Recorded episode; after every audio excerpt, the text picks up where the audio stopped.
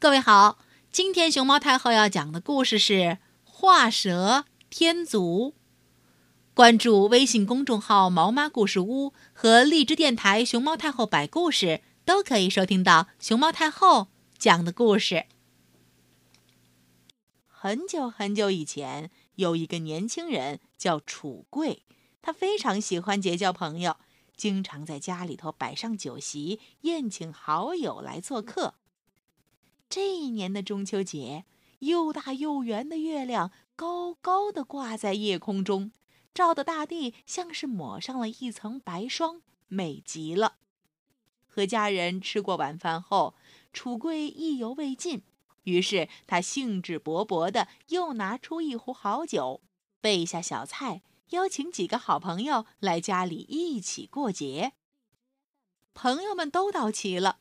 楚贵把酒瓶捧在手里，笑着说：“这可是上等的好酒，大家尽情享用吧。”他刚把酒瓶打开，酒香就四散开来，朋友们都争着要品尝品尝这美酒。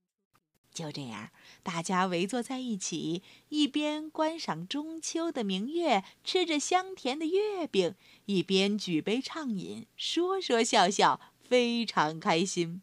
嗯，真是好酒啊！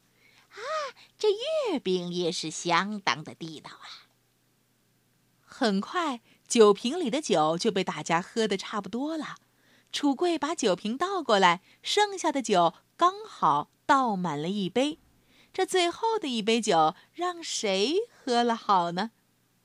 有人提议说：“让这中间最年长的那个人喝吧。”也有人说。主人请谁喝就给谁喝，还有人出主意说，不如来个击鼓传球，鼓声停止，彩球传到谁那里，这酒就归谁。商量来商量去，大家都认为不够公平。最后，楚贵想出了一个办法。他对大家说：“这样吧，咱们几个人都喜欢画画，我们来比赛画蛇吧。谁最先画好，这最后的一杯酒就奖给他喝，如何？”大家一听，都表示同意。楚贵拿来纸和笔，分给朋友们，大家便纷纷俯下身子画起蛇来。楚贵画画的功夫很不错。三笔两笔就画好了蛇，看上去真是惟妙惟肖，像极了。他看到其他人还在画，心想：“哦，这最后的一杯酒，肯定归我了。”楚贵越想越得意，他在朋友们身边转来转去，说：“哎呀，这画条蛇简直太容易了，你们怎么还没画完呀？”我可是早就画完了，就算我再给蛇添上脚，那也比你们快呢。说完，他一手端起桌子上的酒杯，另一只手握着画笔，开始给纸上的蛇画起脚来。还没等他画完，另一个人也把蛇画好了。这也是一条小青蛇，他看到楚贵竟然在给蛇画脚，一把就把楚贵手里的酒杯夺了过来。那个人哈哈大笑，抿了一口酒，说道：“这蛇本来就没有脚，你为什么偏偏要给它画上脚呢？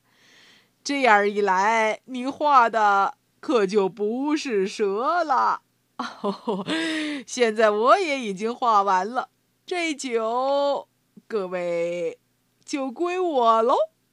说完，他一仰脖子，把酒喝了个精光。嗯啊，好酒！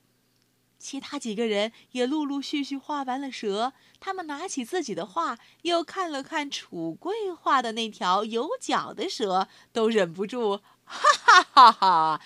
大笑起来。小朋友，画蛇添足的故事出自《战国策》，它也是一个常用的成语。蛇本来没有脚，可故事中的那个人却非要炫耀自己的本领，硬给蛇添上了脚，结果输了比赛。